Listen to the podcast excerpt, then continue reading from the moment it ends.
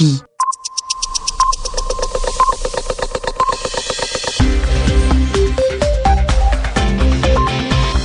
Vous écoutez RFI, les 21h en temps universel, 23h à Paris.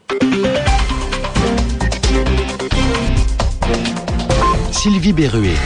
Merci à vous d'écouter le journal en français facile présenté avec Bernard Najot. Bonsoir Bernard. Bonsoir Sylvie. Le président Saleh, blessé dans un bombardement à Sanaa, a été opéré en Arabie Saoudite. Son départ a été fêté dans tout le Yémen.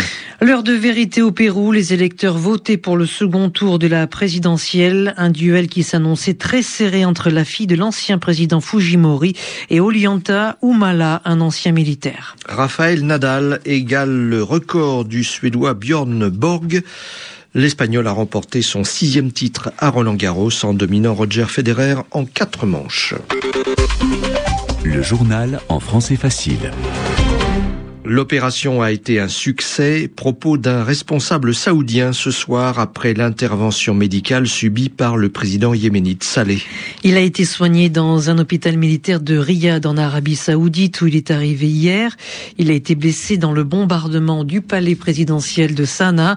Le responsable saoudien dit qu'après deux semaines de repos, le président Saleh rentrera à Sanaa. Mais quoi qu'il en soit, son départ du Yémen a été fêté par des dizaines de milliers d'opposants. Catherine Monet. Au Yémen, en général, quand un président s'en va du pays, il ne revient pas. C'est ce que disent, par expérience, les Yéménites et il est probable qu'Ali Abdallah Saleh ne déroge pas à la tradition. Son évacuation samedi soir a en tout cas provoqué des scènes de liesse dans la capitale yéménite et ce dimanche, alors que régnait un calme tout à fait inhabituel dans le quartier du palais présidentiel, la transition politique a commencé à s'organiser. Le vice-président Abed Rabo Mansour Hadi, qui assure l'intérim en tant que chef de l'État et de l'armée, a rencontré les chefs militaires et surtout le fils et les neveux de Saleh, des personnages clés car ce sont eux qui contrôlent la garde présidentielle et les services de sécurité. Un accord de trêve a également été trouvé avec le puissant chef tribal des Hached, Sadek Alamar, et c'est un autre point très important. Toutefois, si l'hospitalisation du président Saleh marque de toute évidence le début de la fin de son long règne d'autocrate, tout le monde est aussi d'accord pour dire que son absence est loin de signifier la fin des troubles dans le pays. En Syrie, la répression se poursuit. Au moins 28 personnes ont été tuées dans le nord-ouest du pays. Et à Bruxelles, des représentants de l'opposition syrienne ont encore demandé à la communauté internationale de faire pression sur le président syrien Bachar el-Assad pour qu'il mette fin aux violences contre les civils. Un drame en pleine mer au large de la Tunisie. Plus de 500 personnes ont été sauvées, mais au moins 200 sont portées disparues. 26 cadavres ont été repêchés. C'est le bilan du naufrage d'un bateau de migrants africains le bateau venait de Libye.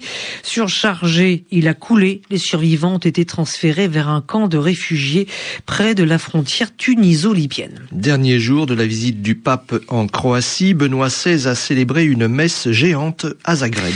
Il a demandé aux fidèles de défendre les valeurs de la famille traditionnelle. Il a aussi rencontré des évêques croates et prié sur la tombe d'un cardinal contesté, Antoine-Marie Isoar. Avant de quitter la Croatie, le pape s'est recueilli sur la tombe du cardinal Stepinac, grande figure de l'église croate au milieu du XXe siècle, soupçonné par certains de collaboration passive avec le régime des Oustachis et grand opposant du régime communiste. Le pape a confié voir en lui un pasteur intrépide, un véritable martyr, un exemple pour les prêtres et les évêques croates.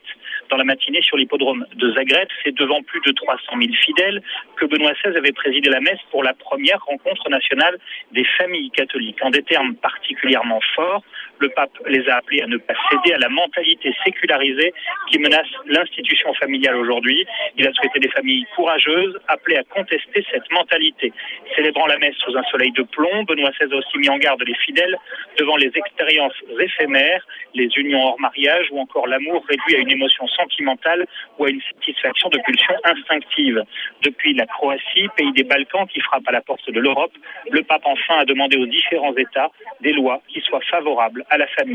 Antoine-Marie Zagreb, RFI. Sans surprise au Portugal, la droite remporte la majorité absolue aux élections législatives avec plus de 51% des voix. Le Parti social-démocrate a largement battu les socialistes au pouvoir. Le Premier ministre Socrates a reconnu sa défaite et le nouveau Premier ministre sera donc le libéral centriste Pedro Passos Coelho. Au Pérou, les bureaux de vote viennent de fermer. 20 millions d'électeurs devaient choisir leur président et le second tour de la présidentielle s'annonçait serré. Keiko Fujimori, la fille de l'ancienne chef, affrontait Ollanta Humala, un ancien officier. Éric Sanson, vous êtes en ligne de Lima. Est-ce qu'on a déjà des premières indications? Les premiers résultats officieux confirment que cette élection présidentielle est l'une des plus disputées de toute l'histoire républicaine du Pérou, mais quand même moins que prévu. Selon les premiers sondages sortis des urnes, le candidat nationaliste de gauche, militaire à la retraite de 48 ans, Ollanta Humala, obtient 52,6% des suffrages. Son adversaire de 36 ans, Keiko Fujimori, fille de l'ancien président Alberto Fujimori, est crédité de 47,4% des votes, émis par quelques 20 millions d'électeurs péruviens.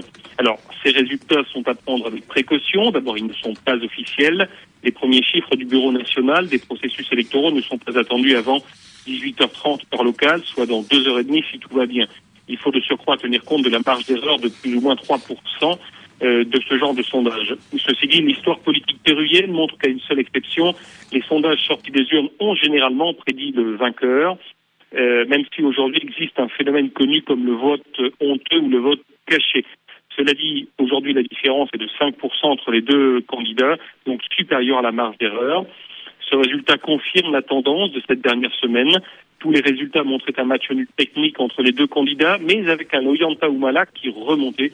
Les Péruviens se sont donc apparemment décidés pour le candidat qui promet le changement. Merci Eric Sanson. Et puis ajoutons euh, toujours au Pérou que cinq soldats ont été tués, quatre autres blessés dans le sud-est euh, du pays euh, dans une embuscade attribuée à des guérilleros du sentier lumineux. Raphaël Nadal égale le record de Björn Borg.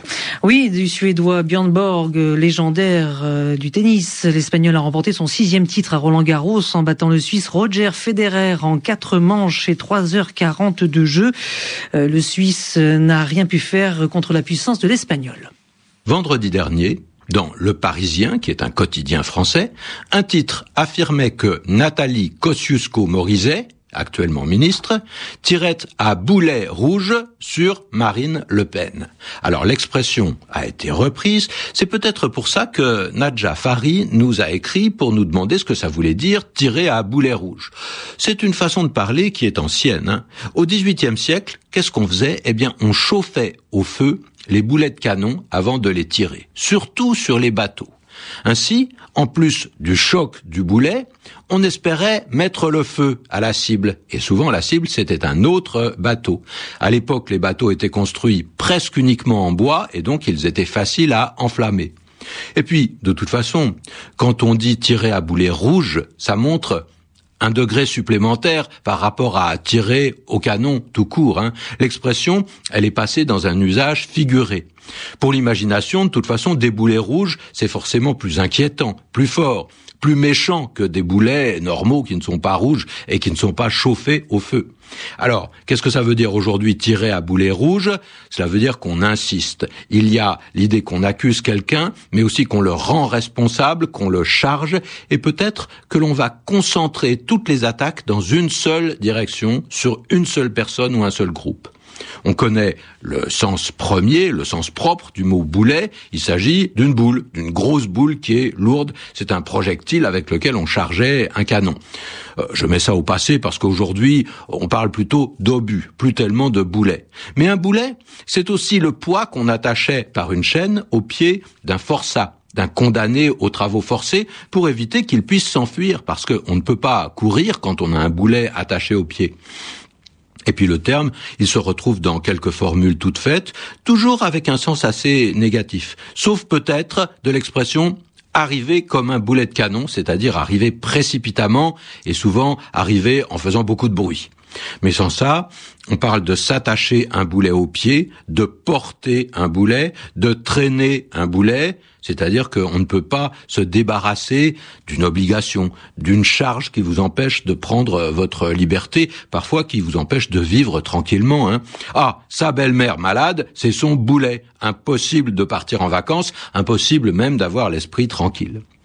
Et puis, un boulet, dans un argot d'aujourd'hui, hein, c'est simplement quelqu'un de, bah, de lourd. Et on sait que le mot est plein d'échos qui sont péjoratifs, qui sont mauvais, hein, qu'il s'agisse de la lourdeur d'esprit ou du comportement. Le boulet, bah, c'est ce qui est très lourd.